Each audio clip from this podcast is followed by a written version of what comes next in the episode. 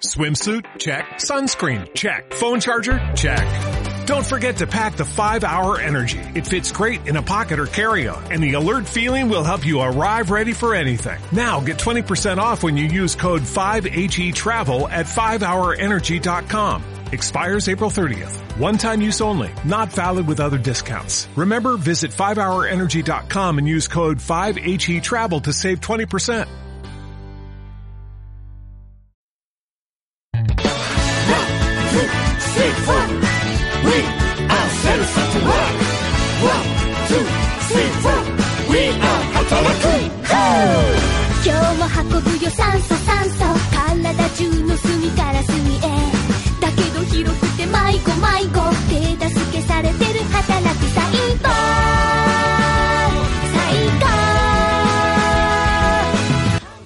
Buenas a todos y bienvenidos a Misato Hay un pingüino en la bañera, programa número 11. Nos reunimos una semana más en este día 13 de junio de 2019, para allá para cuando lo escuchéis vosotros seguramente 1 de julio o algo similar.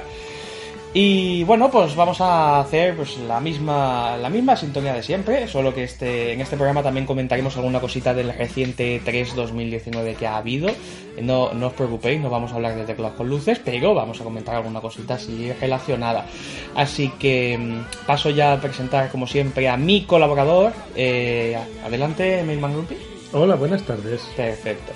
Y mm, Presentaría Keof, pero con Keof tenemos una, mala noticia para nosotros, para aquellas personas que lo odiáis buena, supongo, pero Keof, eh, se va a tener que ausentar, lo hemos lo he mandado, porque soy el director y soy el que manda aquí, lo he mandado a hacer un trabajo de investigación a Corea, a, hacer, a que, a que se empape de, de clases de K-pop y a ser posible me secuestre a alguien. Pero, sobre todo, a que haga trabajo de investigación de cómo se vive allí el, manga y el anime y ese tipo de cosas. No, todo esto por supuesto es mentira, pero sí que se va a Corea y aprovechará para hacer sus cosas y a trabajar un poquito, que es lo que tiene que hacer. Pero estaremos un tiempo sin Keo, estaremos, pues no sé, 5 o 6 meses para lo que dé esto. Entonces, eh, teníamos dos opciones. Opción 1, que no la descarto porque no creo que nos oigáis mucha gente. Opción 1, eh, grabar un chévere de Keof y ponerle un bucle cada vez que tenga que hablar él. Es una opción, no la descarto. Y poner sonidos randoms. Pero preferiría que no, porque sería abusar mucho y se notaría. Ya sabéis que vamos muy free, pero eso sería como poner todo el rato un chévere me parecería feo. Ya, pero... mejor cuando vuelva te ocurre, te ocurre A lo mejor me mete, es probable. Aunque estas cosas él ya las sabe, pero bueno. Eh, opción 2, eh, que sería la más interesante. Vamos a abrir una especie de casting, por así decirlo, que no es ni casting ni es nada. Pero eh, cada persona que crea o le apetezca simplemente venirse una tarde aquí a grabar con nosotros y, hacerlo, pues eso, free, guay, de chacleta, y simplemente con que haya algo que pueda aportar que nosotros no toquemos, pues, pues guay, perfecto, vamos a aceptar invitados para que vayan colaborando si es que alguno quiere venir y después de toda la ronda, pues si a alguno le apetece y hay buen rollo y nos mola, pues se puede quedar como colaborador fijo del programa Mainman Grumpy, dime. Estaría bien que viese mucho anime. Estaría bien que viera anime, pero si no, puede ser cualquier vertiente relacionada con el mundo frikeville, por ejemplo, coleccionista de figuras, alguien que le dé explícitamente a juegos de mesa, por ejemplo, juegos de cartas. Es decir, eh, yo qué sé, aunque hable de K-pop. Es decir, alguien que venga a hablar de BTS, de música japonesa, a mí me vale. Pero de temas que no controlemos nosotros. Alguien que monte maquetas, que no sea yo, por ejemplo. Es decir, unas secciones que no se pisen con las nuestras. Estaría guay. Con lo cual, eh, cualquier persona que le interese de los que nos escuchéis, que no sé si hay alguna parte de nosotros mismos, eh, ponéis un comentario en iBox o en, o en iTunes o donde sea, o en el Instagram del programa, en Misato Hupel, os leeremos, os mandaremos un privado y os indicaremos pues cómo, cómo reunirnos, dónde, dónde, nos reunimos y cómo hacerlo para que podáis venir a, colaborar en el siguiente. Ya os digo que ni guion ni hostias, vosotros os venís, nos miramos cuatro cositas y yao y, y a grabar.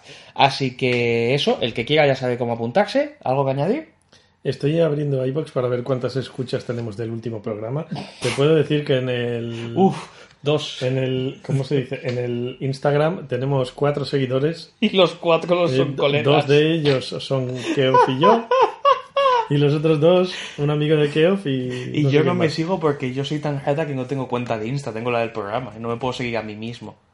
Sería muy estúpido. Eres muy triste. Pero bueno, eh, pues eso, y por si acaso no lo sabíais, pues está hablando Trigger Senpai. Así que como no hay nada más que añadir, vamos a empezar directamente con el programa número 11 y vamos con mis chupicosas.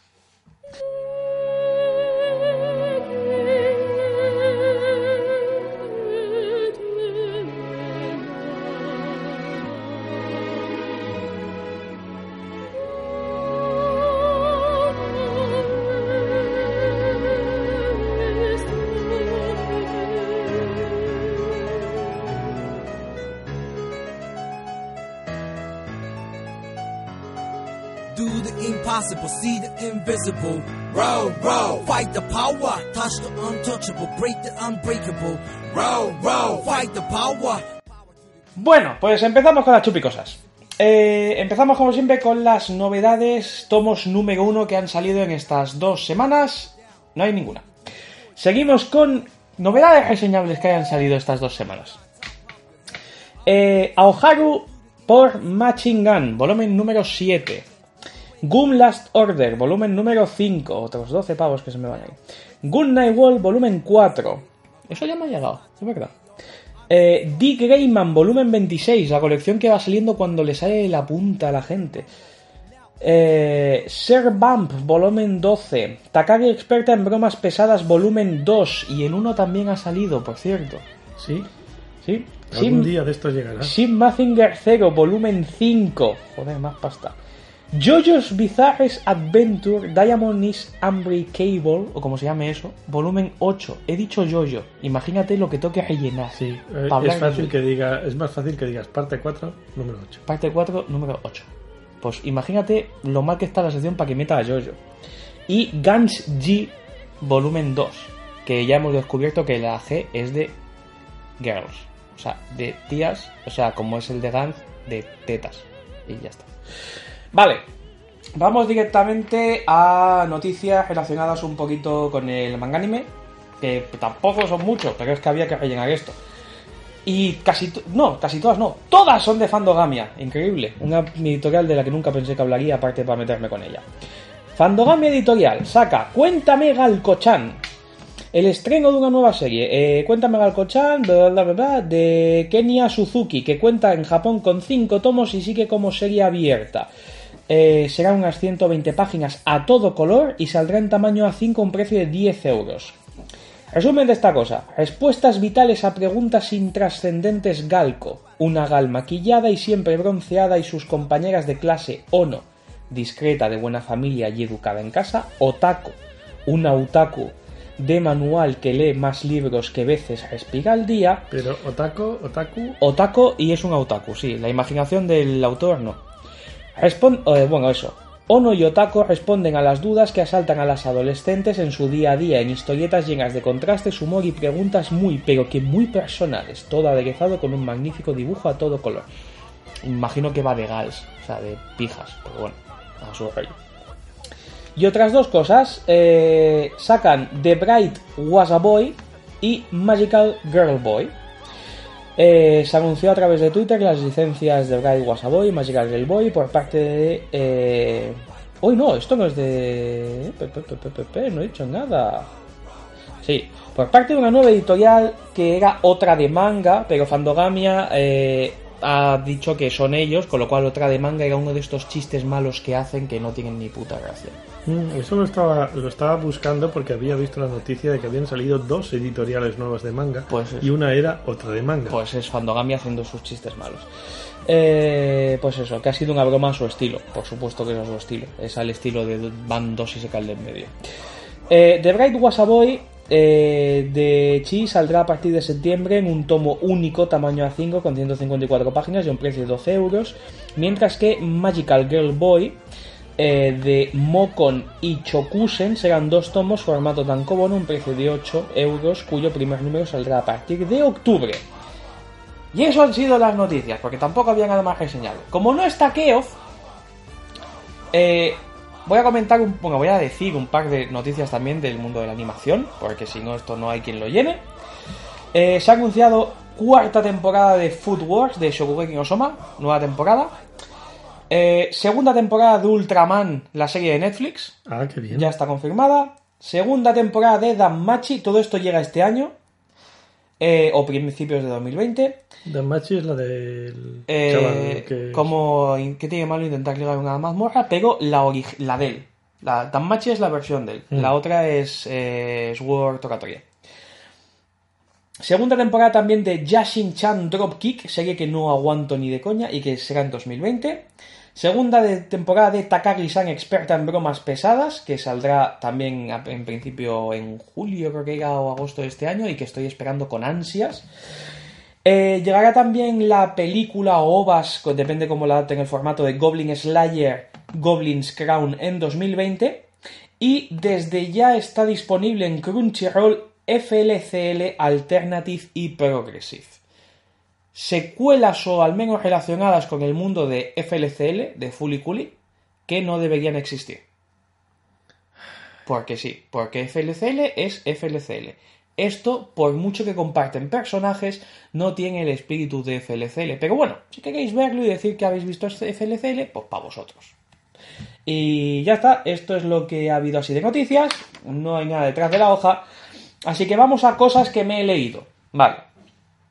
Voy a empezar por abajo, que es lo primero que me leí. Me leí Steins Gate, del 1 al 3. Tres tomos que me compré en uno de estos eventos porque estaban de ofertilla y estaban graciosos. Eh, ¿De qué va Steins Gate? Que la mayoría de lo sabréis. Eh, viene de una visual novel y es eh, básicamente de viajes en el tiempo. Lo gracioso de esta serie, que me parece muy guay, es que cogen un personaje de la cultura pop, vamos a llamarlo así, que es John Titor, Pop. Que eh, es el- uno de los primeros viajeros del tiempo documentados que apareció allá por el 2000 en foros de internet diciendo, hola, soy John Titor, vengo del futuro porque el CERN se va a cargar el planeta y tengo que arreglarlo. Entonces cogen... Pero, pero, pero la primera viajera del futuro traía lejía. Ya, pero este era John Titor y se llamaba más. John Titor, es que hasta el nombre mola. Y luego desapareció misteriosamente de los foros, básicamente, yo que sé, contraía pareja o seguía de putas o alguna cosa así, y dejó de poner comentarios. Pero me hace mucha gracia que cojan este, este personaje, por así decirlo, o este hecho que ocurrió, y alrededor de todo, de todo eso creen el universo en el que se genera Steins Gate, o al menos lo usan para su universo, puede que no esté creado a raíz de, pero mm, sí que usan muchas de las cosas que eh, comentó John Titor en sus en sus mm, mensajes, como el hecho de que para descifrar el código de programación de CERN y hackearlo se necesitaba un IBM 4000 que era un detalle bastante, bast- una función secreta que tenía. Bueno, eh, serie de viajes en el tiempo en la que uno de los protagonistas tiene un, un laboratorio y se hace llamar un científico loco. Eh, Se va- hace llamar un científico. se loco. hace llamar soy un científico loco. Bueno, que, que él es un científico loco, se autoproclama así. No, Sabes que no sé hablar. Bueno. Eh, va metiendo gente en el laboratorio por X cosas, a cada una eh, consiguen hacer una máquina del tiempo que envía primero mensajes al pasado y luego consigue hacer otras cosas. Entonces, varias gente consigue hacer sus mierdas y rectificar cosas, pero al final pues mm, no sale tan bien y más o menos lo de siempre, que no puedes jugar con el tiempo. Pero está bien, sigue cortita, tres tomos, eh, decentilla, adapta cositas de la cultura popular, me pareció bastante decente. Eh, siguiente, me he leído el tomo 3 de Sí, soy una araña, ¿qué pasa? Una serie que cada vez me gusta más porque me parece eh, un isekai muy fresco. Es un isekai en el que una niña de instituto o de preparatoria, no lo recuerdo, amocha, Será de preparatoria. Todo es de puede preparatoria. Ser, amocha y eh, lejos de convertirse en una superheroína que tira rayos por el culo, se convierte en una puta araña, en una mazmorra perdida en el culo del mundo y que nada más que salir, pues un bicho se la quiere comer. Entonces, va, tomos 1 y 2 va avanzando mucho, va avanzando por zonas y tal, va adquiriendo habilidades que por supuesto la trolean muchísimo y ha, alcanzado varios niveles y evoluciona un par de veces. En el tomo 3 sale, perdón, de la zona central del laberinto y la siguiente zona es una zona que básicamente es un puto mar de magma con una especie de caballitos de mar que salen del, del, magma y tiran bolas de fuego, y una especie de siluros gigantes también de magma, que están muy chungos. Entonces, pues tiene que pillarse resistencia al calor y estas cosas. Es muy gracioso porque la tía se pone, como hemos hecho mucha gente en, en MMOs, en la entrada del, del nivel 3, entra, pega dos hostias y se vuelve a curarse. Porque no se puede regenerar en, el de este magma. Entonces, como tiene una regeneración muy alta, entra, aguanta toda la quemadura del calor para que le vaya subiendo experiencia y algún día le salte la habilidad de resistencia al fuego y se vuelve para adentro a curarse. Y así se tira no sé cuántos putos días hasta que le salta resistencia al fuego level 1. Es muy gracioso, a mí me gusta mucho. A ver, no es la gran maravilla, pero después de todos los puñeteros y secáis que hay, que está Danmachi, está su, su versión Sword Oratoria, ha estado la de Diablo San, está Shield Hero, hay un montón de Isekais, pues es algo bastante más distinto, fresco y demás. Sigo con Root End. No Game No Life es un Isekai también, ¿no? Eh, sí, por supuesto. Todo lo que sea reencarnar en un mundo de juego, o sea, en, en un, encarnar en un mundo paralelo es esto. Eh, con Osubarashi, es, es, es que hay un chorrocientos, es el género que más explota hoy en día. Que me tengo que pegar las figuras de Konosubarashi, han vuelto a ser editadas por Sega. Ruten Volumen 2, eh, de Norma. Sacaron el tomo 1 para el salón, eh, estaba muy chulo, un asesino en serie Ruten que, bueno, empieza, bueno, llamado en, perdón, empieza a matar y el nuestro protagonista trabaja en una empresa de limpieza de, de limpiezas especiales, por lo cual le tocan limpiar sitios donde ha muerto gente y eh, por cosas que se dan, acaba limpiando el escenario del crimen de End. eh, al, una de las víctimas también acaba siendo su jefe, con lo cual se lo toma como personal y le quiere, lo quiere pillar. Y en el tomo 1 acabábamos con que End se presenta y hacía acto de presencia. Entonces, eh, en este tomo se desarrolla un poquito más. eh, él va a se empieza a tomar un poco la investigación por su cuenta y, y tenemos un poquito ya se empieza a ver un poco el perfil de, de cómo es End como, como asesino.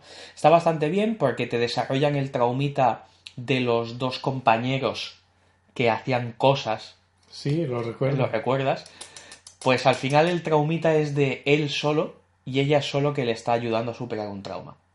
Pero ojo, que luego te lo, te lo cuento sin hacer spoilers, pero ojo que el traumita es como de, en serio. O sea, en serio para superar eso haces lo otro. Es como, no, no viene a cuento. Pero bueno, Es- pero es como decir, ay, me he hecho una heridita en el dedo, solo se me curará fornicando. ¿Algo así? Mm, Bueno, no. No, es más bien como. Eh, ahí me echo una herida en el dedo. Me voy a cortar el dedo. ¿Vale? Más o menos. Eh, sigo con Guardianes de la Noche número 3. Kimetsu no lleva número 3. Eh, lo, pese a que dije que no lo iba a comprar, eh, me pasa una cosa con esta serie, que me suele pasar con todas las series mainstream. Que es que me niego a creer que de verdad es tan mala. Entonces, como a todo el mundo le sigue gustando mucho, y yo la estoy comprando en física y no voy más avanzado, la compro por tener algo que leer y pensando de, joder, en algún punto mejorará. Pues no. O sea, voy por el 3 y pese a que he dicho lo mismo, volveré a comprar el 4. Supongo que por el 10 decidiré pagar y venderé los 10, más o menos. Pero es que no. O sea, al menos en el 3 ya sale el personaje que sale en la, en la intro del anime. Que, que es un tío con cabeza de cerdo de jabalí, no me acuerdo. Y, varias cosas más. Pero, pero es que no, o sea, se, se- va mucho a nivel shonen. O sea, tiene, tiene momentos graciosos, pero se va mucho a nivel shonen y se va mucho con una cosa que yo no soporto de los shonen a título personal, que es el hecho de que el prota es elegido por algo. O sea, todo, cuando ya se empiezan a alinear las cosas de que el prota está bendecido por el, por hasta el culo, no me gusta. Entonces, cuando le dan la katana a este tío en los primeros tomos ya, ya tiene una katana especial porque se es de color negro y nunca salen de color negro. Ahora en estos tomos eh, él aprendió las técnicas de agua, por así decirlo, con su maestro. Ahora resulta que con el agua, como el agua se amolda todo, es la mejor escuela que había de la hostia.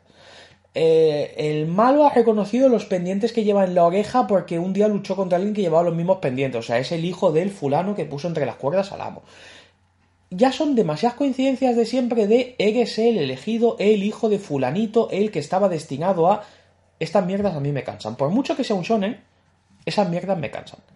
Por ejemplo, One Piece es un shonen y vale que muy avanzado te enteras de que es el nieto de Dragón, que es un revolucionario, hablamos de Luffy, por supuesto, perdón, el hijo de Dragón, el nieto de Garp, que son gente muy importante, pero, por ejemplo, no es el hijo de Goldie Roger, el antiguo rey de los piratas.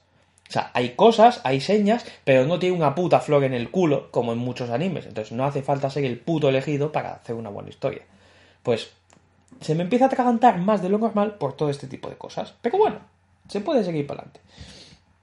Magical Kill of the End, número 1 y 2, de los que haré un stand-by porque no tengo más y tampoco me ha llamado más la atención para verlo. Pero el autor de esto es el mismo autor que Mahou Shoujo Side, serie de animación que se pudo ver hace un añito o dos, creo, creo que uno. Eh, y más o menos es, la hizo antes que Mahou Shoujo Side. De hecho, se decía que Mahou Shoujo Side era una especie de spin-off de esto, que vino después de esto.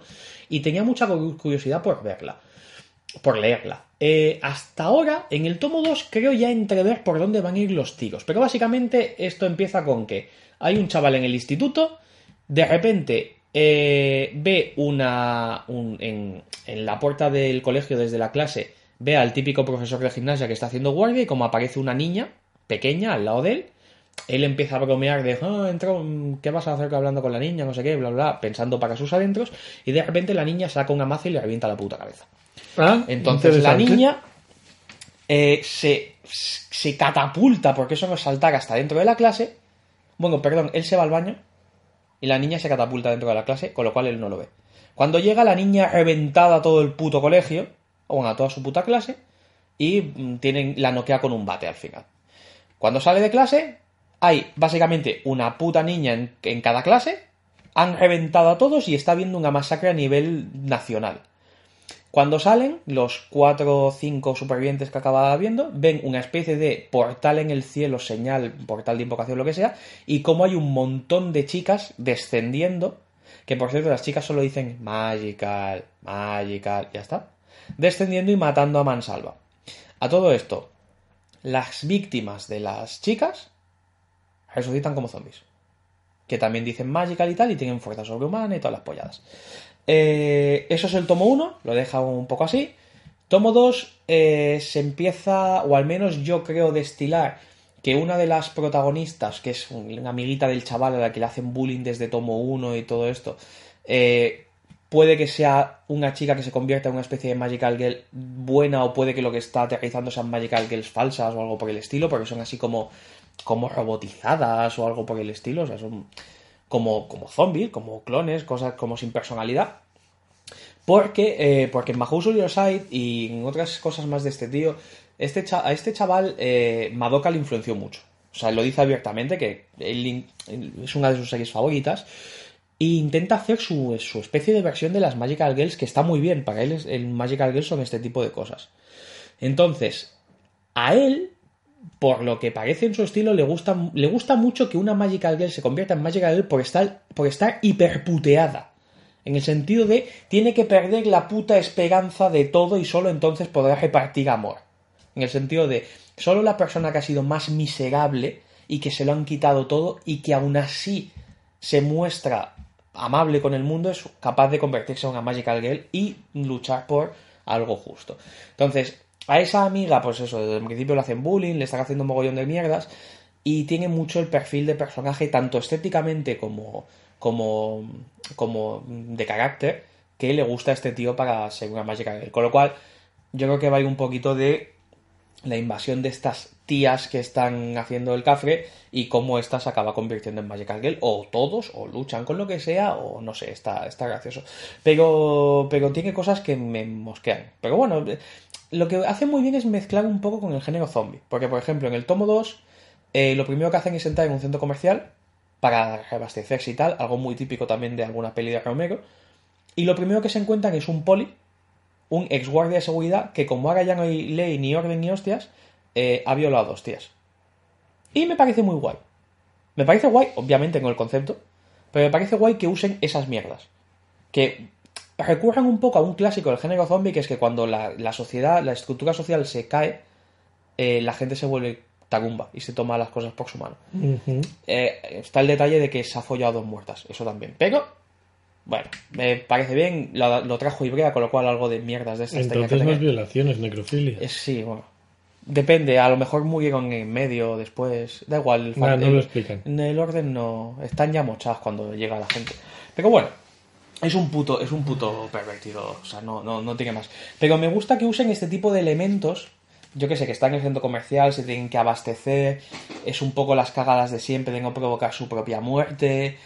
Eh, y el rollo de que la gente, ante este tipo de situaciones, no todos se convierten en héroes. Hay gente que se le va mucho la cabeza, como este personaje.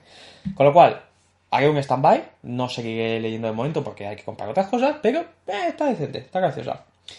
Eh, sigo con Gans G, número 1, que como di- dije y preví porque la G parecía ser de tías y porque a este tío le gustan mucho las tías y porque había una tía en la portada, por supuesto, es un Gans de tías. Ya está, o sea, no tiene más.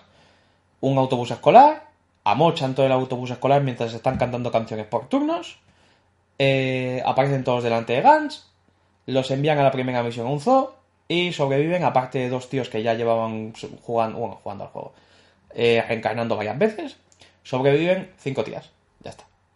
Eso es Ganji. ¿Habrá más historia? Seguramente, pero son cinco tías embutidas en trajes de látex, o sea, tampoco había más que, buscarle. Decente, no lo sé, no se ha visto un argumento, o sea, no se ha visto una línea para avanzar, pero bueno, si os gusta Gans, pues, pues sí, es más de lo mismo, es matar aliens y mm, tías embutidas, con lo cual. Vale.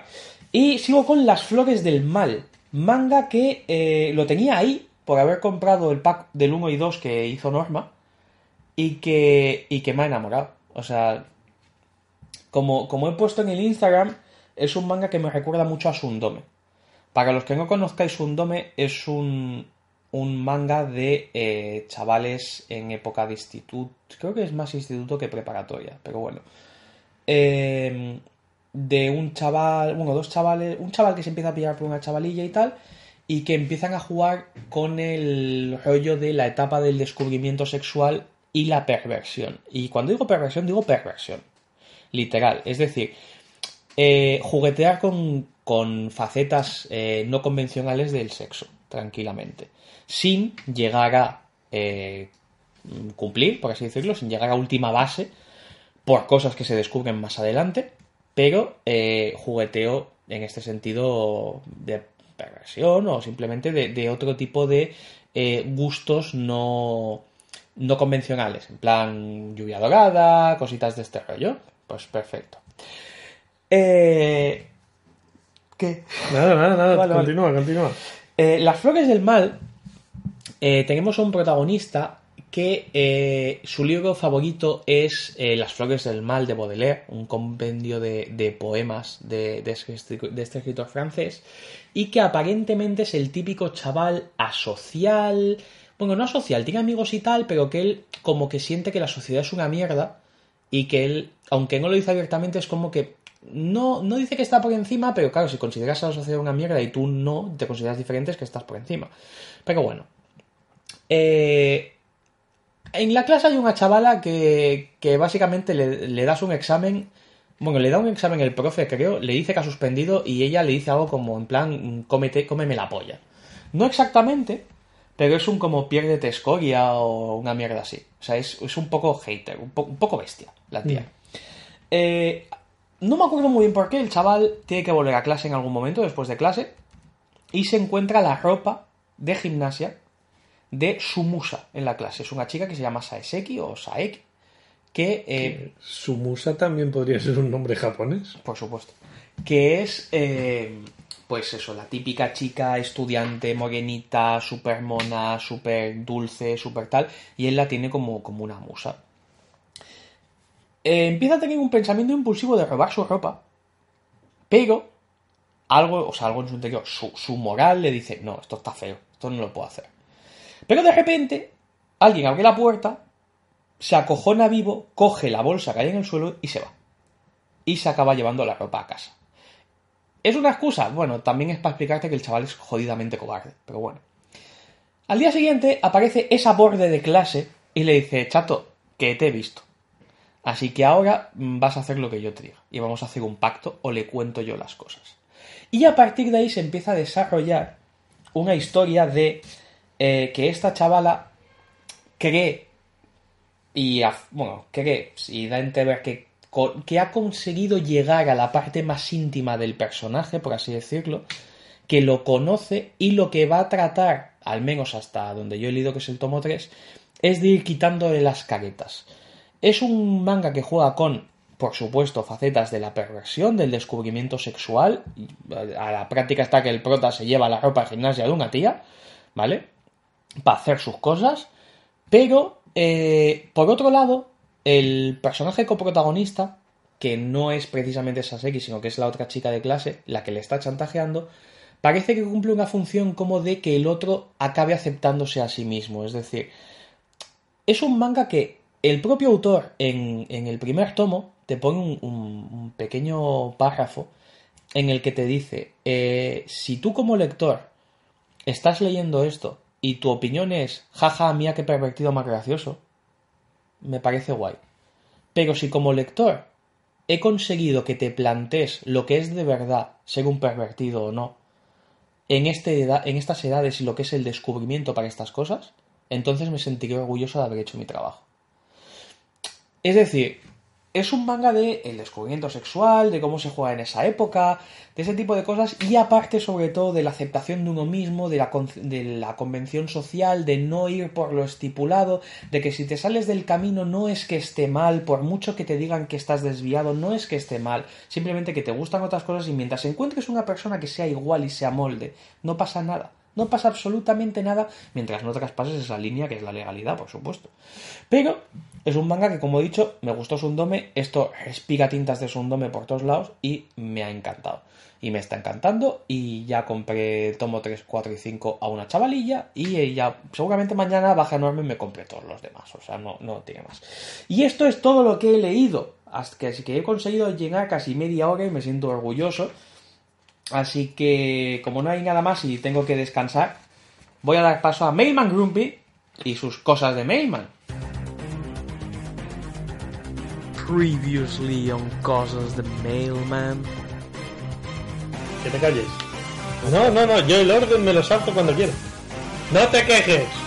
Pues te lavas las manos antes de tocar mi portátil. ¡Que te reviento! Ah, no lo sé, no, si no te escucho es tu podcast. Yo no te- ni te estoy mirando. Pero qué tonto es. Maricón. Pues, jódete. Habértelo apuntado, coño. Él tiene dos semanas para preparárselo y se espera a hoy. Estoy mesándome la barba. Adelante, Mailman Grumpy. Sí, la otra editorial nueva de manga que en teoría eh, ha salido es una que se llama Kodai. Editorial Kodai, ¿vale? Kodai me suena. Eh, el nombre de una nueva editorial manga creada en 2019 que todavía no tiene publicado qué es lo que va a editar, ¿vale? No, por ahora se han formado como editorial. Mm, Habrá que ver qué es lo ¿Una que editorial nueva manga a estas alturas? Mm. O, ti- o, o es una editorial formada por fricazos que están buscando traer algo que no está llegando? En plan, a un target específico.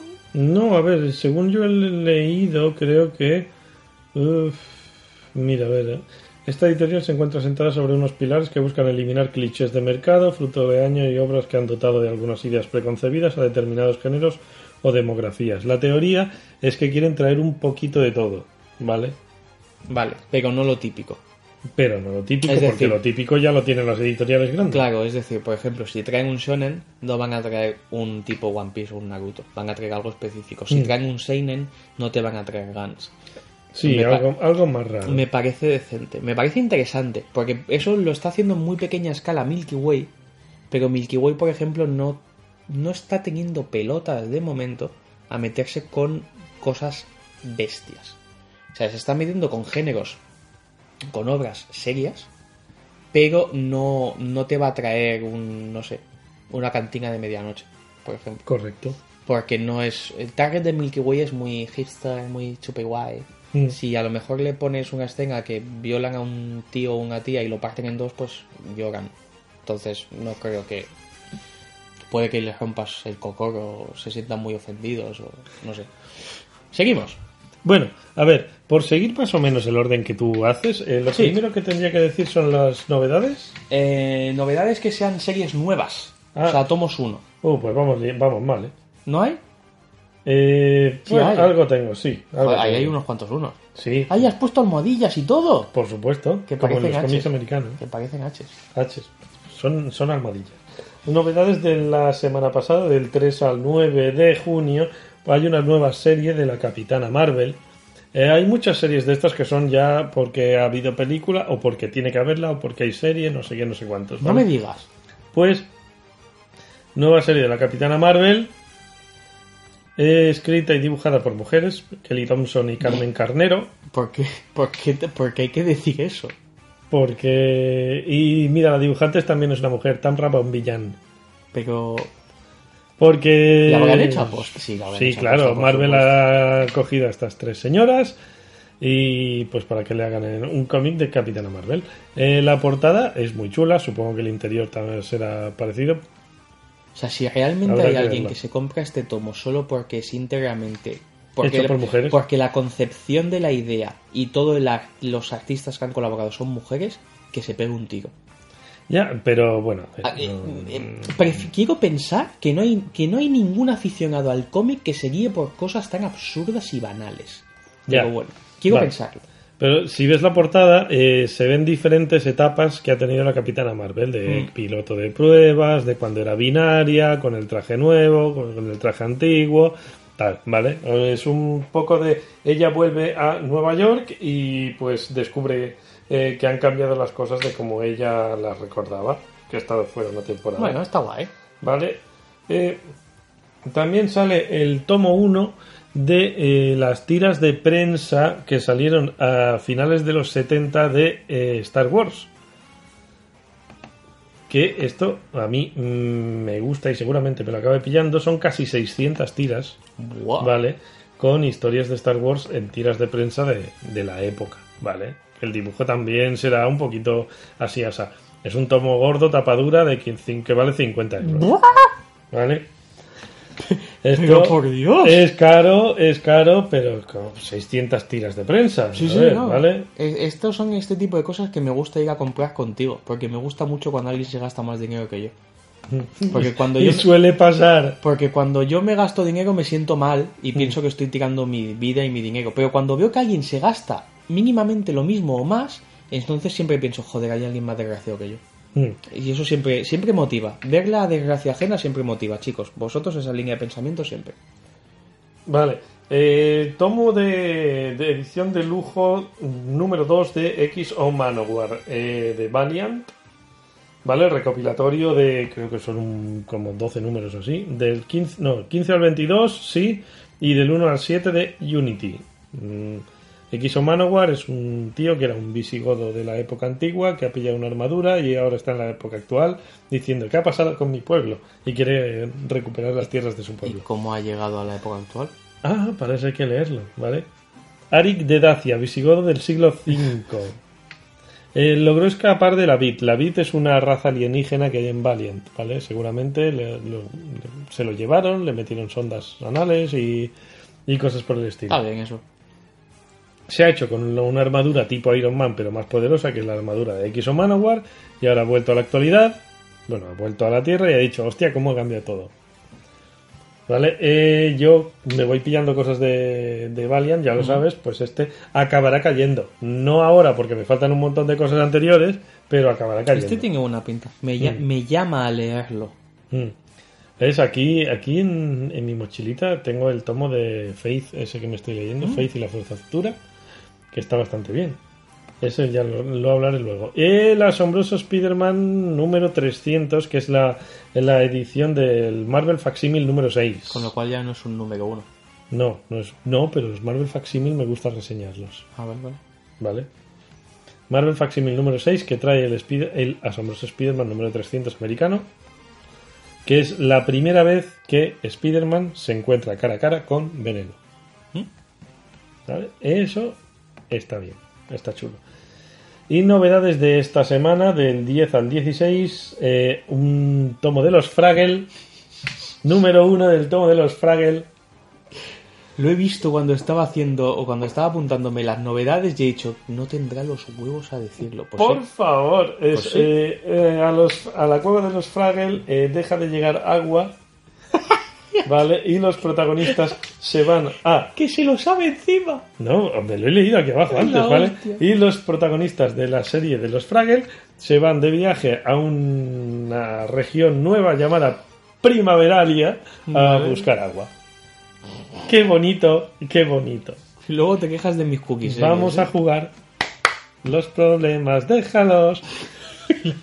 La madre que me trajo. Nueva colección de Shazam por parte de ECC que Ahora trae sacado la peli. Claro, los tres primeros números de la nueva colección americana de Shazam. Según las reseñas que he leído por aquí, es una mierda como un piano. No sé por qué me sorprende. Vale, eh, yo lo reseño porque como es un número uno, pues pim pam. Y a, a alguien le gustará. Y Eh. un tomo recopilatorio de las mejores aventuras de Spider-Man contra Misterio. ¡Ay, qué casualidad! Claro, como el misterio sale en la película de Far From Home, que la estrenan el mes que viene, Tendría mucha gracia que el misterio del MCU no tenga nada que ver es que no tendrá nada que ver. con el original y sea como, mira, es que me habéis pagado esto. Para, vos, para vuestra puta caga, que no tenga nada que ver, solo llevo una pecera igual. Pues esto es un tomo tapa dura con, mira, Web of Spider-Man 4, Amazing Spider-Man 66, 67. Me encanta todos los números pim, pam, sí, ahí, pero son, porque son apariciones de misterio. Sí, sí, Entre medio salen más cosas, sale duende, sale Claro. buitre y salen más gente, ¿no? Tapa dura 22 euritos. Cartoné de 200 páginas. Está bien. Es el hombre pecera, siempre gracioso. Pecera man. Pecera, man. Mm. Si le miras fijamente te puedes peinar. Sí, aparte, eh, como estamos a más o menos todavía a principios de mes, Estamos eh, a mediados. día 14, vale, sí, pero no lo hicimos hace dos semanas. Eh, cositas que van a salir en el, que salen en el previews de este mes, que saldrán eh, en Ah. americano dentro de dos meses, Vale. ¿vale? Eh, los de DC han visto que lo del facsímil de Marvel funciona. Antes de que se me olvide, te corto un momento. Estaban diciendo, se había medio filtrado, que es muy probable que Netflix empiece a adaptar eh, series de Dark Horse. No me extrañaría.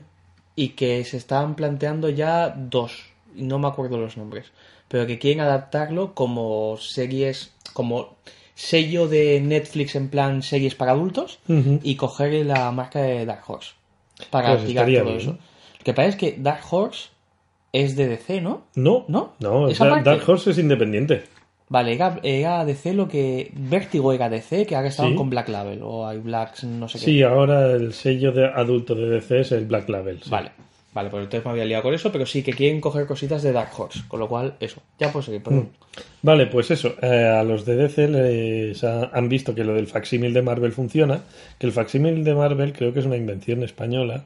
Y los de Marvel América han dicho, oye, pues ya que está bien, lo, lo hacemos No nosotros jodas, también. ¿hemos hecho algo bien en España? Sí. Qué fuerte. Y los de DC han decidido copiar el mismo formato de facsímil, de coger eh, un número antiguo, ponerlo así con una tapita de cartón guay y tal. Y Espera, espera, la broma asesina. No, Dime qué es ese. Otra vez la broma asesina. No. El Batman 232, que es una aparición de Ra's al Ghul, Vale. creo que es la primera aparición de Ra's al Ghul, y el House of Secrets número 92, que no tengo ni puñetera idea. de Y te lo es. pillarás. No, porque no me pillo facsímiles de DC, solo me pillo los de Marvel. Y porque acaban de salir, tampoco te los podías haber pillado.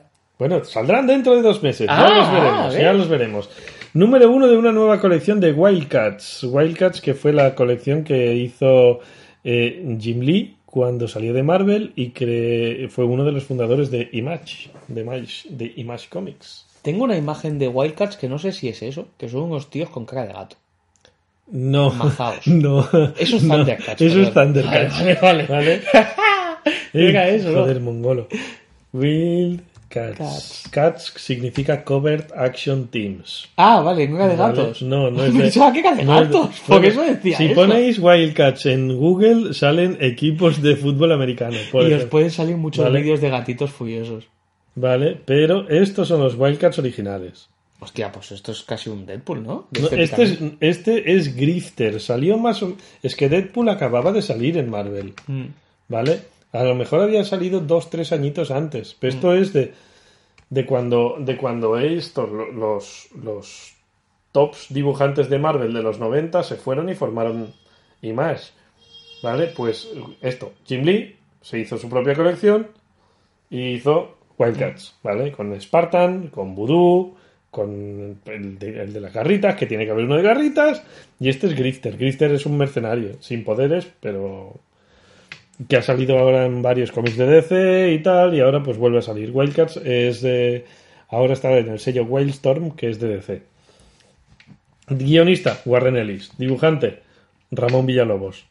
Creo que es mexicano. No sé si es mexicano o es español. ¿Qué tendrá que ver? ¿Vale? Bueno, que si son españoles hay que hablar de ellos un poco también, ¿no? Ah, vale, vale. Sí, sí. Bueno, pero guionista Warren Ellis, que también hizo unos cuantos números de épocas anteriores de, de Wildcats. Pasando a Marvel, eh, va a salir un, un cómic que es el Marvel Comics número 1000. Ajá. Con que en teoría tienen que salir allí todos los personajes de Marvel, ¿vale? Ya lo veremos porque este me lo he pedido. En una grapa no caben. No, es una grapa gorda de 60 páginas, creo. Bueno, es, es muy pequeñito Vale. puede ser. Una cosa que ya Puede, puede ser que, el- que, que 58 páginas vayan de algo y la 59 y 60 sea una página doble de alguien mirando al universo y que, y que esté en un cuadro de todos los personajes. No, a ver, yo me he leído un poquito por encima la sinopsis y lo que parece es que hay. En, en Marvel hay unos seres ¿Mm? que son. eh, que son. mm, son. ¿Vale? Por ejemplo, uno de ellos es Eternidad. ¿Vale? ¿Vale? Otro de eh, Eternidad. ¿Vale? Pues se ve que se ha perdido la máscara que llevaba Eternidad. Eternidad, que es una cosa que, pues, todo el universo está dentro de Eternidad. ¿Vale? Pues están buscando la máscara porque se ve que algo malo pasará si no la recuperan. Empieza una serie limitada. Pero, perdón, si todo el universo está dentro de eternidad y se pierde la máscara, la máscara es muy grande. Sí y no a la vez. Me imagino, porque Vale. si no es como que una hormiga intente coger un planeta. Pero es que, a ver, como te digo, Eternidad es un Es un ente, ente. que existe, ¿vale? Pero que a veces se ha manifestado en, for- en- En forma en chiquitito. Mm. diciendo, hey, hola, soy Eternidad, mm, me coméis los huevos, ¿vale? Me gusta Cosas la. ¿Vale? Empieza una serie limitada de cuatro números llamada Absolute Carnage, Vale. ¿vale? Creo que sé de qué va. Carnage, ¿Mm? simbionte, Sí. matanza en El castellano. rojo, sí. Eh, No masacre. No, No matanza, confundir con matanza. masacre. Eh, se ve que el, el personaje el- se ha vuelto un poco loco, más. ¿Más? Y en esta serie limitada de cuatro números, más unos varios spin-off que van a ver, eh, va a dedicarse a buscar a todos los que han tenido contacto con algún simbionte, que han poseído algún simbionte alguna vez, para cargárselos a todos. Bueno, pero a ver, teniendo en, teniendo en mente a Carnage, Carnage ya suele ser con cualquiera que me cruce lo mato. Sí, pero Es decir, ahora como es... excusa no me vale.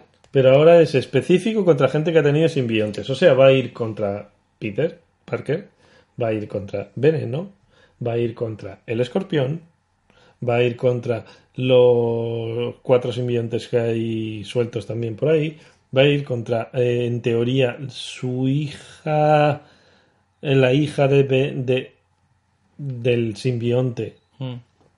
y un montón de bichos, ¿vale? Y va a eso, sí, es una, una, una locura de, Eh, me parece bien. De serie, de serie limitada de cuatro números, seguramente esta, solo por el personaje, me la acabe pillando en tomo, cuando salga en tomo. Y luego, cambiando de editorial, eh, tenemos la Boom, Boom Studios, que es una, una independiente, igual que Dark Horse. por el nombre. ¿vale? Que sacan una serie también limitada de seis números que se llama Once and Future.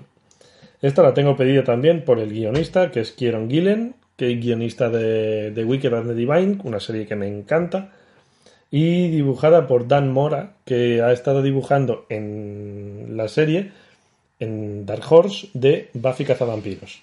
Ah, ¿Vale? Que está bastante bien también el dibujo. Eh, la historia es de un... Te lo, lo busco porque no me acuerdo exactamente. Está pensando. Sí, Thinking. Como me revienta cuando los niños dicen eso, ¿eh? Cuando están jugando dicen thinking. eh". ahora no me acuerdo. Ah, es verdad, vale, sí. Un grupo de gente invoca a un villano de la época artúrica y hay una señora mayor que es cazadora de cosas curiosas. ¿Vale? De- por no decir cazadora de monstruos, porque no es un monstruo. Cazadildos. ¿Vale? Y coge a su nieto para que entre los dos vayan a cazar al, al, al tío que han invocado. Joder, con lo divertido que hubiera sido decir. Vale. Y coge a su nieto para usarlo de cebo. No. Pero, ves, aquí ves el dibujo de la portada del número uno y a mí me recuerdan a Peter Parker y a tía May. Se dan mucho Vale. aire, sí. Un grupo de nacionalistas, ¿vale? Que podrían ser del Ku Klux Klan o alguna cosa así americana loca, traen, traen un villano de la época artúrica, ¿vale? Y es eso, pues el... Me hace gracia. Esta me la pillaré porque también es una serie limitada de seis números. El uno ya lo tengo pedido. Y bueno, pues esperemos que no me tarde mucho, que le tengo ganas. Vale. Paso a noticias. Noticias. Noticias. Netflix va a hacer una serie animada de Magic. Del juego de cartas. Sí, me lo dijo que. uf. ¿Por qué no? Una serie animada de Magic. Es que. Va a ser muy estúpido lo que voy a decir, pero es que es lo mismo que le dije a Keof. Para mí, las series de, basadas en juegos de cartas, Pero es que no tendrá nada que ver con el juego de a cartas. eso voy. Pero es- es Magic. Magic es el juego de cartas. Para mí, una serie correcta de eso, y ojo con lo que voy a decir, y salvando que la serie es una puta basura, pero es Yu-Gi-Oh!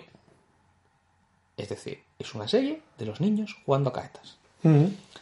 A mí que me cojas el universo de Magic y me cuentes pollas, No, pero se- no me parece que sea una, una serie...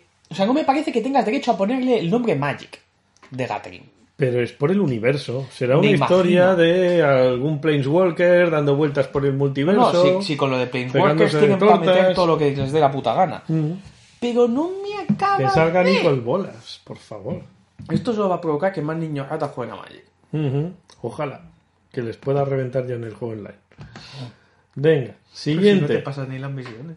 Sí, sí me paso las misiones, las diarias. Vale. Eh, en la no- novedad de noticia de en los cómics de, de DC, desde que hicieron lo de New 52, hay uno, un grupo de superhéroes que no habían vuelto a salir, que Vale. era la JSA, la Just- Justice Society of America. Ah, vale. ¿Vale? Pues a partir de este otoño, en el número 31 de la JLA, volverán a, sali- a salir. Vuelven a salir. Justice League of America. Vale. ¿vale? La sociedad, recordemos que era un grupo de superhéroes de la edad de plata, o de oro, o de. Bueno, de. De algo, sí. de- sí, que eran eh, muy antiguos, ¿vale? Eran yayos. ¿Vale? Es donde estaba, por ejemplo, el Green Lantern que eh, su linterna y su anillo venían por magia sin- y no por los alienígenas. Eh, el, el flash del grupo era el, de, el del orinal en la cabeza. ¿Vale? Qué grande será eso. Vale, pues estos, lo- el grupo de abueletes superhéroes vuelven a salir. Eh, no nos hemos atrevido a, ir al cine a ver Men in Black. Eh, no, Men in Black. Es, es que eso no es Thor Men in Ragnarok Black. 2. Es que eso no es Men in Black. O sea, yo soy muy fan de Men in Black. Me gusta mucho Men in Black 1. Me gusta mucho Men in Black 2. Men in Black 3 me gusta. No puedo decir mucho, pero me gusta. Por el giro final. Mm. Lo que ahora han llamado Men in Black International no tiene derecho a llamarse Men in Black. Solo llevan trajes y se ponen gafas. O sea, Men in Black, coño, tienen a Will Smith, claro que tiene humor. Tiene mucho humor. Pero dentro del humor pesa más la ciencia ficción. Y todo lo que he visto de trailers y de sinopsis de Men in Black International, todo es coña. Ajá. Es un poco. Es eso, es Thor Ragnarok cambiado. Thor Ragnarok, como concepto, a mí me encanta y me gusta mucho la peli. Pero el problema es que me estás cambiando de género Men in Black. Me lo estás haciendo pura comedia. Y Men in Black tenía algo más. Era ciencia ficción bizarra. Pero, joder, tío, que venimos de Tommy Lee Jones. No me jodas. O sea, como dúo cómico pueden estar de puta madre, pero a mí me faltaba algo. O sea, el hacer el chiste de a ver quién saca el trabuco más gordo estaba gracioso haciéndolo dos veces, no en la misma peli, no sé cuántas veces lo mismo en el mismo tráiler, que sacan putas armas de los retrovisores, que no es necesario. Pero bueno, no creo que la vea, ni de coña. Cuando salga a lo mejor en algún sitio picadilla. Eh, No, pero los pósters de propaganda los has visto, ¿no? Eh, Ah. Salen eh, Thor, Mm, Valkyria Sí. y una tercera persona. Mm. ¿Quién es? Liam Hemsworth. Liam Neeson. Eso, Liam Neeson. Liam y Neeson. se mezclan los dos. Sí, Liam, Liam Hemsworth. Muy bien. Mezclan los dos. Bueno, Liam, Liam Neeson, Neeson. va a salir en otra película basada en un cómic. ¿En cuál? La tercera película de Kingsman, que será una precuela de las dos anteriores.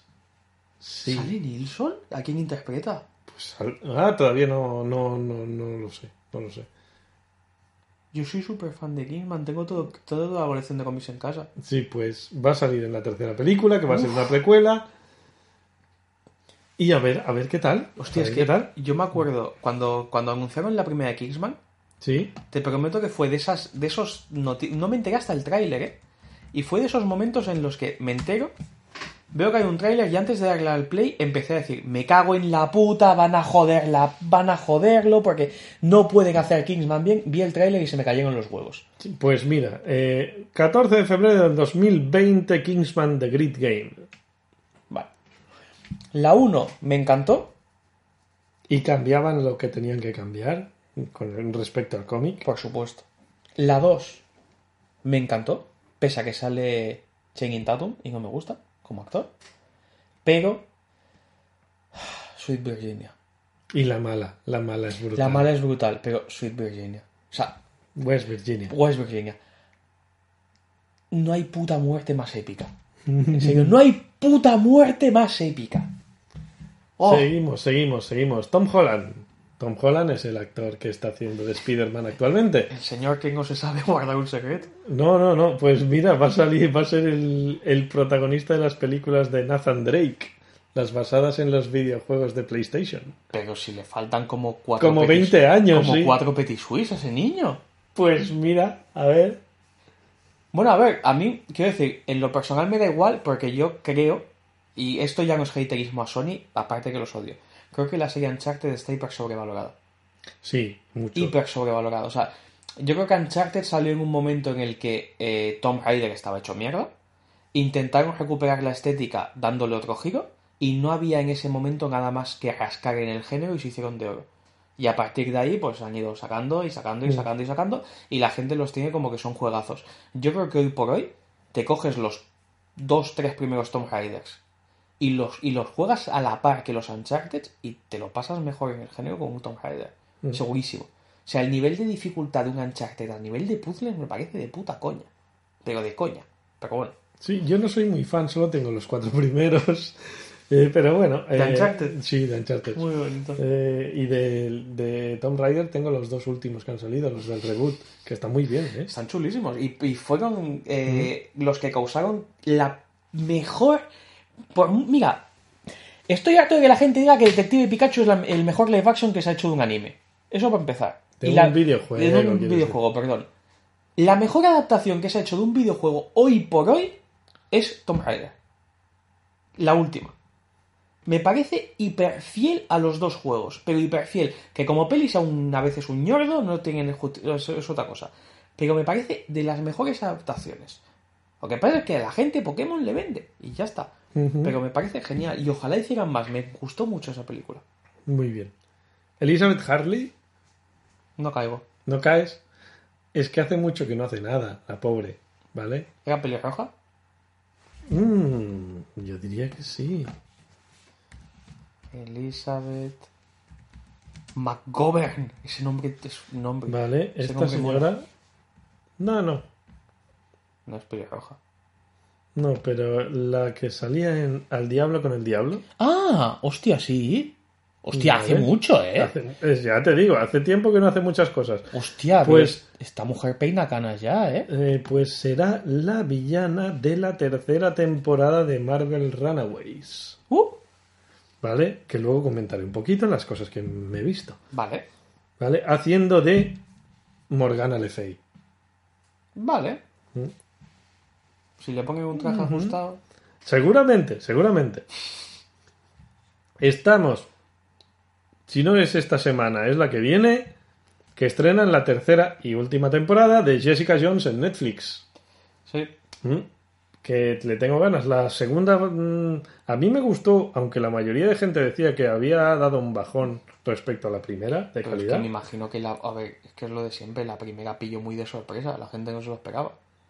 Y bueno, es que el villano de la primera, el hombre púrpura, eh, Y, a- y por favor. Y aparte que a mí ese actor me encanta. Sí, y en la segunda era una historia de ella redescubriendo su pasado, pues Pues, ñau. miau, sí. Bueno. Y luego en Netflix también vamos a tener dentro de poquito la serie de Cristal Oscuro, la era de la resistencia, que tendrá una adaptación a videojuego siendo un Tactics, tipo Final Fantasy Tactics, pero con la estética de la serie, o sea, todos serán muñequetes, serán Muppets. Es todo es a favor. Menos Es lo de todo los a favor, sí. Menos lo de los Muppets. Pero todo es a favor, que por supuesto habrá que comprarlo. Sí, la estética ayer, eh, de del tráiler que se vio en el E3, en el Nintendo Direct, a mí me ha encantado. Y le tengo, a mí yo soy muy fan de todos los juegos lo- de los Tactics y pues este le tendré que dar. tendré Yo que dar. he, he vuelto a ver el tráiler y he estado calculando pastas y aprox de cuánto iba a salir cada juego y ahí hay mucho dinero. O sea, solo es- obviamente no, pero solo espero que no les dé por decir en enero ¡Sale todo! Porque me arruinan. No, no, pero es que si miras la- el, el Nintendo Direct, es cada mes sale un juego que hay que comprar. Sí, sí, sí, no sé. Cada no, mes. no, no, yo, te- tengo aquí una lista de la compra. Hay que- mucha que- mierda. Hay mucha mierda por, por hacer. Y mucha mierda que hay en Japón que me, me tengo que traer. Mm. Demasiada. Y bueno, con esto termino las noticias y ya puedo hablar de lo que yo me he estado viendo. Pues, ¿qué te has estado viendo y leyendo? Viendo, tengo aquí abierto mi Netflix. ¿Vale? Mm, Eso es por Hub. No, esto es Netflix. Eso es por Hub. No, Ahí pone Dirty Gently. Dirk Gently. Eso lo tengo en mi lista porque tengo que ver la segunda temporada que todo el mundo dice que es basura. Vale, me, me estoy viendo la quinta temporada de los 100. Vale. ¿Vale? En Estados Unidos ya están haciendo la sexta y ahora acaban de poner la quinta en Netflix. Que aparecen eh, gente nueva que no estaba en la Tierra, que eran unos presidiarios que habían enviado a una mina fuera del planeta. Y ahora eh, han estado hibernando en hipersueño 100 años y vuelven a la Tierra para encontrársela hecha unos zorros. Hace dos días pusieron la quinta temporada de Brooklyn Nine-Nine, Brooklyn 99, una serie de humor que me encanta y empieza con el protagonista en la cárcel, ¿vale? Con el detective Jake Peralta en la cárcel. Ya me he visto un capítulo y medio. Sí, ¿vale? sí, ya lo veo, ¿eh? Eh, Hay muchos capítulos a mitad. Eh, tengo, es que, es que Netflix no para la hija de puta. Y no me da basto. A. ¡Pero acábalos! No, la semana pasada estrenaron la segunda temporada de Happy. ¿Qué he hecho? Empezar a verme la primera. Happy es una serie que está basada en un cómic de y muy bestia de Gar Tennis, si no me equivoco. Podría equivocarme. En la cual el protagonista es un tío que después de casi morir empieza a ver un unicornio azul que le dice, oye, tienes que ayudarme a, salva- a salvar a una chica que soy su amigo imaginario. ¿Vale? Y, ¿Y por qué te veo yo? Porque tú eres su padre. Y él, perdona. Pues tiene que ir a rescatar a la chica que la tiene capturada un tipo parecido a Papá Noel. ¿Vale? ¿Pero qué, pero qué mierda es eso? Es buenísima, ¿vale? Es buenísima. Vale, me- me la Eh, la cuestión es que han estrenado la segunda temporada y ya han dicho que no va a haber más. Que al final de la segunda temporada es el final. También me estoy viendo la segunda temporada de Reboot, El Código del Guardián. La continuación de la serie de Reboot de los 90, Sí. la animada. Y bueno, eso es porque soy así de friki. No, no, tiene, no tiene solución, ¿vale? No, está bien, yo te quiero así. Y luego, aparte de las cosas que veo aquí en Netflix, pues eso, me estoy viendo la segunda temporada de Runaways, que ya de 13 capítulos ya me he visto 7. Que como termina el séptimo capítulo, parece que ya el octavo debería ser el último, pero no, hay cinco más, ¿vale?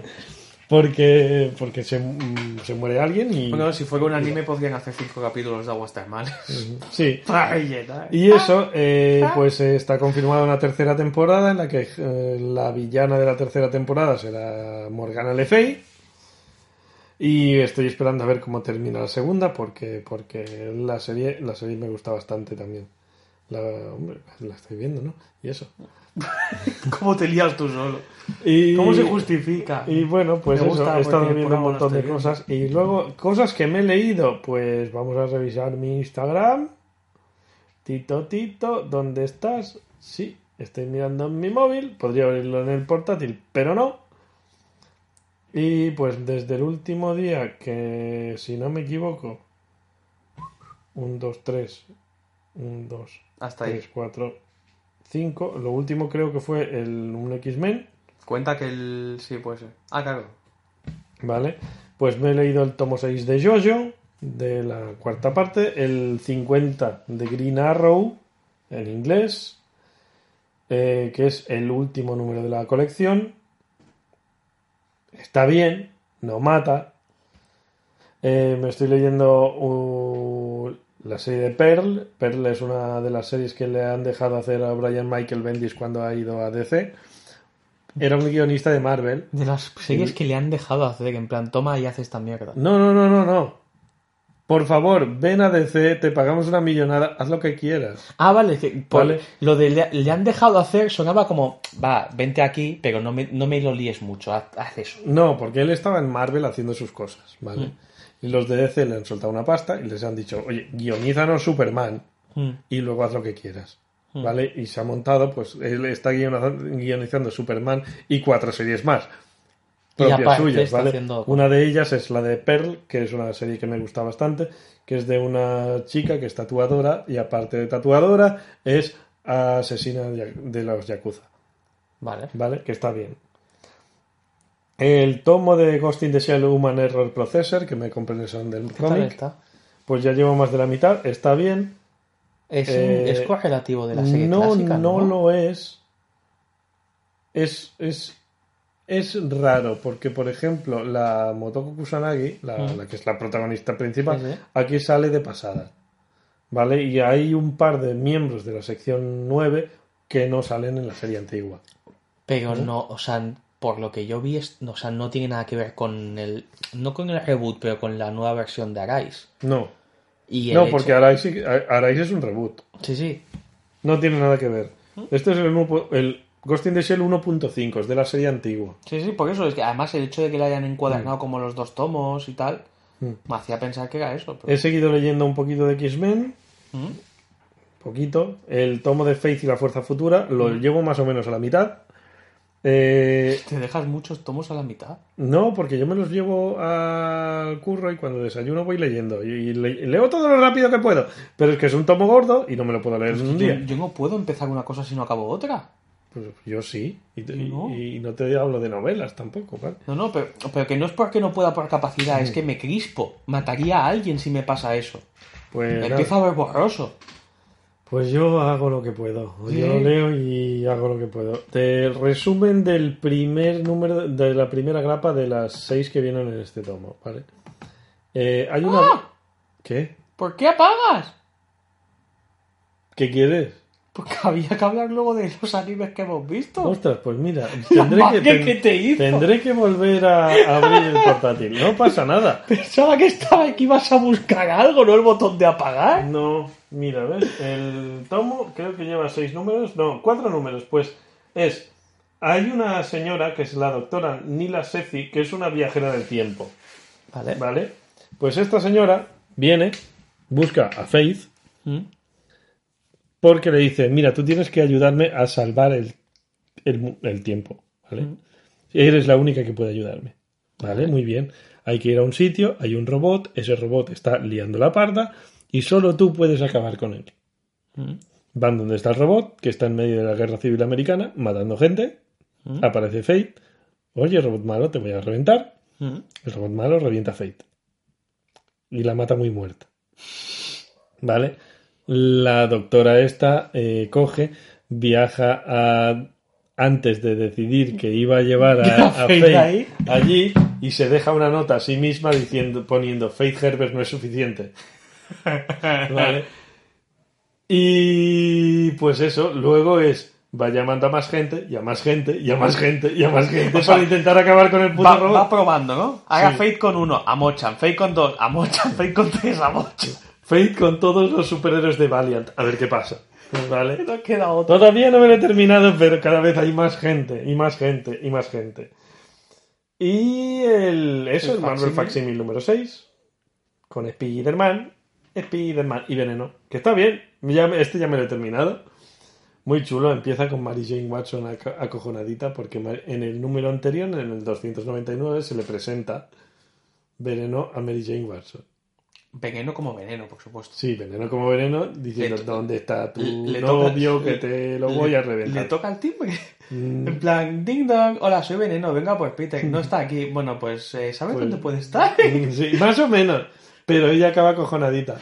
Coño, Vale. se te presenta Veneno en la puerta y dice, oye, ¿dónde está tu novio? Mm. Eh, ¿Por qué? ¿Qué le quieres hacer? No, es que se, me se le ha olvidado pagar unas cervezas. Mm. Y tengo que hablar con él. Y, Y arrancarle la puta lo, cabeza. y- y lo último que me he puesto a leer es el número 5 de la serie de Transformers. Transformers nueva. Que está bastante bien. El dibujo me mola un montón. Mola. Mm. Y bueno, pues eso, ya está todo visto, todo leído. Vale. Hoy voy a encender el portátil, a ver qué Estaría pasa. bien que encendieras el portátil. Pues eso es todo lo que has visto, es todo lo que has leído. Sí. Y bueno, también, sí, de cositas de anime ya hablamos luego, ¿no? Sí. Hemos, bueno, tenemos que ir a ver mm, Fénix, que le iremos a ver este sábado y la reseñaremos para el siguiente. A ver si es verdad lo que dicen de que es una mierda o no. Puede que sea que sí que sea una mierda, pero bueno, lo veremos. A mí me da igual. Me la acabaré comprando en DVD. Es como todo. Yo en Blu-ray y no tengo reproductor Blu-ray. es lo mejor, eso. Tengo, tengo una puta colección en casa brutal de animación que no puedo ver. Pero eres tontaco. Que no, Puedes ver, puedo, eh. que no puedo comprobar si funcionan bien. Que se me acaban las garantías y no puedo descambiarlas. Oh, eso a mí me pasó con la serie, justo la que hablábamos antes de Arise, de Ghost in the Shell. Que me compré el pack de, creo que eran los cuatro ovas, Mm. y el tercero no se veía. Me pasará, ¿eh? Cuando tenga piso, me mude y me compre un Blu-ray, empezaré a ver cosas y diré, coño, no va. Coño, no va. Y esto cuando lo compré hace seis años. ¿Por qué no lo probaste? Porque era una puta rata asquerosa. Pues eso. Uy. Pues sí, vamos a ver. eh, directamente vamos a hablar de los animes que hayamos visto. Eh, que creo. eh, había una que ver. Que era la de la chica que su padre es escritor de novelas eróticas. No sé nada, no me lo has puesto en el WhatsApp, no he visto nada. Vale.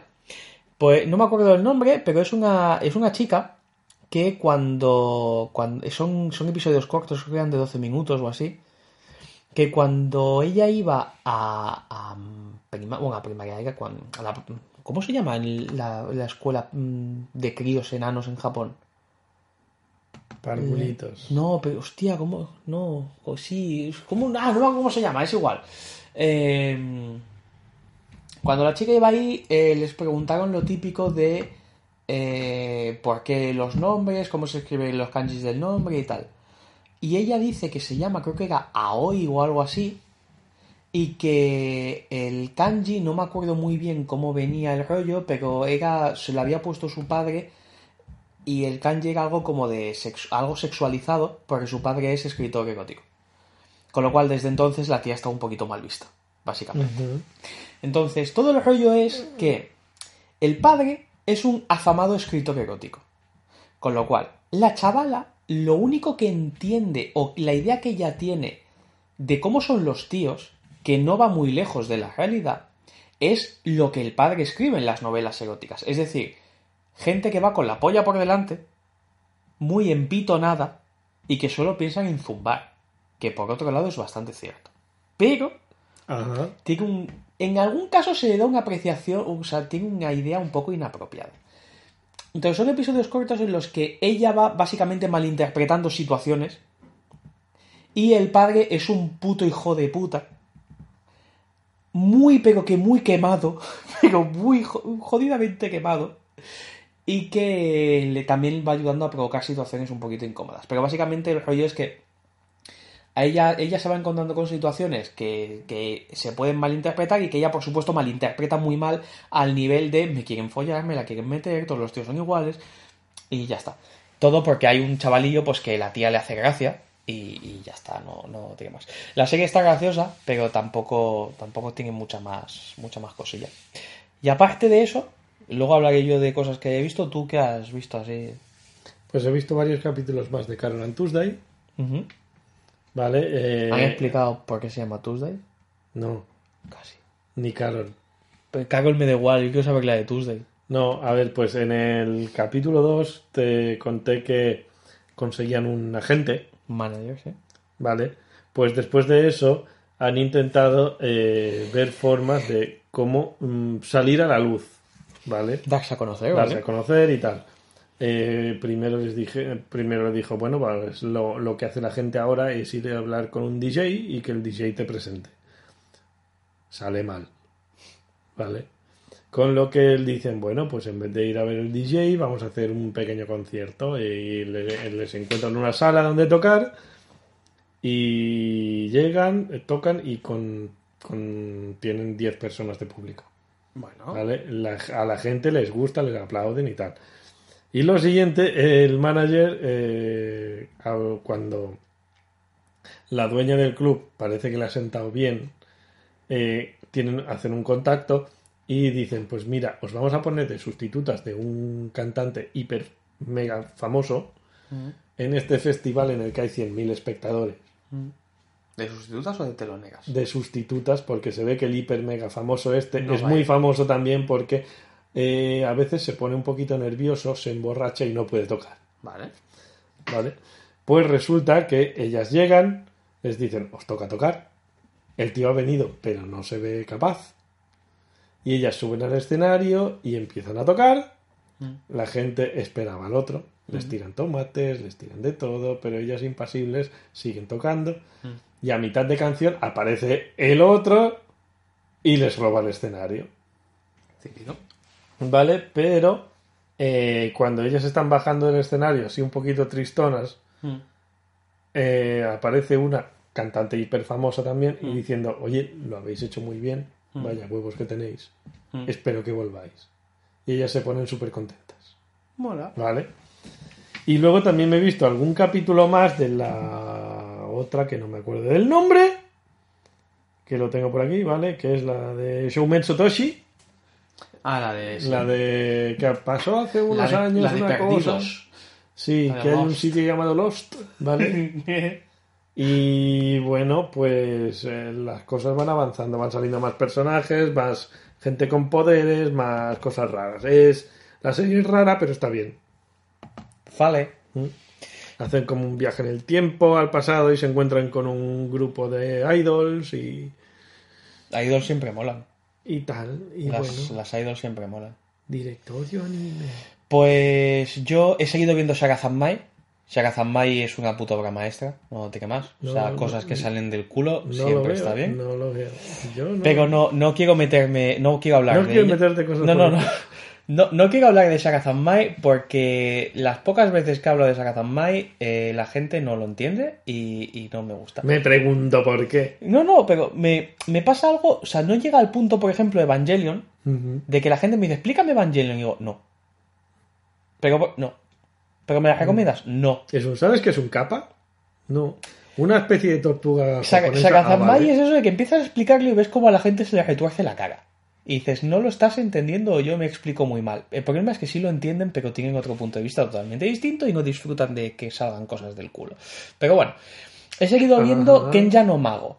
Eh, Kenja no Mago, un Isekai que pensaba que iba a ser un truñaco, que es medio truñaco, la verdad, pero no abusa de Echi. Y eso para mí ya es bueno. Eso para mí ya lo hace, decente. ¿Vale? Kenja no Mago, que creo que ya habíamos hablado de esto eh, con Keof, es eh, un chaval que va a un mundo paralelo, es un Isekai, pero eh, por lo que sea guarda recuerdos o al menos le es más fácil entender la ciencia, por así decirlo. O sea, tiene nociones básicas de ciencia. Entonces, todo lo que sea allí crear magia, él lo que hace es visualizar los procesos de fabricación de ese tipo de cosas, con lo cual le es más fácil y es un tío hiper mega tocho. Y aparte le han entrenado los dos grandes magos de toda la historia que están por ahí, que se llaman Melida y Merlín. Tócate los huevos. Pero bueno. El rollo es que eh, un poco el, cómo va la historia es que acaba aparece, bueno, empieza, aparece un bicho muy tordo en el episodio 2 o 3 ya directamente, el villano que va a ser de la temporada, que él sí que le puede hacer frente, pero él toma una postura como de tengo que enseñar a mis colegas un poquito más porque no quiero que pierda, o sea, si me pillan a mí fuera en otro momento, esta gente se tiene que saber defender y tengo que protegerlos. Entonces se monta como una especie de campamento para empezar a ayudarlos y tal. Pero lo rollo que me gusta es que el tío se convierte en héroe súper rápido, todo el mundo le lame el culo, todo el mundo le idolatra y tal, pero usan muy bien el rollo de que el tío sea campechano. Y aparte, sí que hay muchas tías, no que le van detrás, sino que lo tienen como fue, este tío es, es la caña, es mono, es súper perfecto y tal, pero no al punto de que le vayan detrás, sino simplemente que hace gracia. Y desde el capítulo 1 ya se establece una pareja prácticamente. Desde el capítulo 1, con esta chavalita que sale aquí de azul, él las encuentra a, la- a ella y a una amiga, a estas dos, que les están acosando unos chavales y las protege. Y desde entonces él tiene un flechazo con ella, en plan de que le parece súper mona, súper tal, y cada vez que se van conociendo y van hablando y van teniendo historieta y tal, hasta el episodio 7-8, creo que es por donde voy, em, los dos se sonrojan mucho cuando se ven, la gente siempre les dice como, ah, sois pareja y siempre se ponen muy nerviosos. Y ya en el episodio 7-8, que es este en el que estoy, que están en casa de ella haciendo un entrenamiento y casualmente su familia tiene aguas termales, pero no se ha visto nada del otro mundo. O sea, me hace gracia porque dentro de lo que cabe no ha habido Echi, pese a estar en unas aguas termales. Pero eh, la, la tía le pierden los nervios y cuando, cuando le dicen lo típico de estáis juntos, empieza a des- a desvariar. Entonces ha habido un momento que estaban hablando eh, él y su abuela, que es Melida, de, eh, bueno, abuelos adoptivos obviamente, de que él de pequeño eh, siempre lo llevaba cogida a la abuela de la mano para que no se escapara, porque vete tú a saber la que liaba. Y empiezan a decir todas las tías que están por ahí, porque hay como, no sé, seis o siete tías y seis o siete tíos en ese campamento. Ah, pues yo llevaré a mis hijos cogido de la mano, ah, pues no sé qué. Y esta se empieza a poner muy nerviosa por defenderlo. Y dice, pues yo no creo que sea ahí. Yo te llevaría de la mano igual. Y yo creo que a nuestros hijos los llevaré de la mano igual. Y se le va totalmente la pinza. Se pone hiper roja y huye. Y el príncipe del, del reino, que es el rubito que sale ahí, que es como su primo, por así decirlo, le dice, a ver, ahora ya te ha quedado claro. Llevas como no sé cuánto tiempo que te está tirando indirectas, pero ahora te ha quedado claro. Macho, haz algo ya. Échale ya pelotas. Y acaba el episodio que el tío va, le dice que se enamoró de ella a primera vista, ella dice que fue correspondido y se declaran y directamente se- ya dicen que son novios. Entonces, que en un Isekai se establezca la pareja tan pronto me parece guay, porque al menos no va a jugar con el Echi. Lo que pasa es que el- de qué va la serie, a ver, no es que me canse, pero es que es un tío que cuando quiere te escupe y te mata. Entonces, la gracia no tiene mucho, o sea, que el tío sabe, sabe abrir puertas dimensionales. O sea, que tiene teletra o sea, no teletransporte, pero te abre una puerta, se va al quinto culo del mundo, te tira putos geysers en la boca, o sea, es que es un poquito bestia el pavo. A todo esto hay que decir que es un poco gracioso. eh, en el reino hay una unidad de magos, por supuesto, ellos están en una academia de magia. El tío es hiper megatocho, es la cosa más fuerte que hay en el puto reino. Pero es que les está enseñando magia a sus compañeros de clase, visualizando como él visualiza, y ahora mismo ya sus compañeros ya son más tochos que todos los grandes magos del puto reino. Es que la escala de poder es inme- está inmensamente rota por el concepto de personaje. Pero está gracioso. Y me hace mucha gracia eso, que no vayan a jugar con, con el Echi. Y aparte de eso, he visto más Robihachi, que me encanta. Kimetsu no ya iba, iba a ver algo más, pero no hay huevos. O sea, no, no, lo siento. No, no. Es muy mainstream. Demon Slayer. No, no, no le veo yo el aquel. Ah, y es, por supuesto, he seguido viendo Hitoribochi. Hitoribochi. Es, es la cookie serie de esta temporada. Creo que me vi el segundo. Es preciosa. O sea, Bochi es un encanto de niña, sin más. No tiene más. El episodio 11, que es el último, que ya tiene eh, cuatro. No, sí, cuatro amiguis, se puede decir, y dos nuevas amiguis que hay por ahí, porque han co- ha cocinado con ellas. Eh, el episodio 11 va de que su, su aprendiz, que es el aprendiz de ninja que tiene, eh, cuando, cuando, cuando se hace amiga de ella, ella le dice solo que quiere ser su que quiere que ella sea su maestra. Porque quiere aprender ninjutsu, porque la considera una ninja, por lo que sea. ¿Vale? Y Bochi eh, usa un poco la, el de este, pero eso será como ser amigas o no sé qué. Y la otra dice, no, no, maestra. Y Bochi le dice, bueno, yo te enseño. En plan, Bochi súper inocente de me voy a comprar libros de ninjutsu y le voy a enseñar ninjutsu por mi polla porque quiero que sea amiga luego. Y dice, vale, pero cuando te enseñe todo serás mi amiga. Entonces, durante todos los episodios, la, la, la chavala Sotoka empieza a ¿Se desar- toca? Sotoka se llama. Empieza a desarrollar un, un rollo de que, joder, es que todas son amigas de Bochi y yo soy su aprendiz. Y a mí no me llama por mi nombre, me llama aprendiz.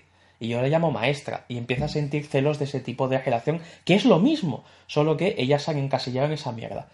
Entonces, es, ya iba como de varios episodios, iba arrastrando eso, pero en este es cuando Sotoka le dice, no quiero ser más tu aprendiz, quiero ser tu amigui.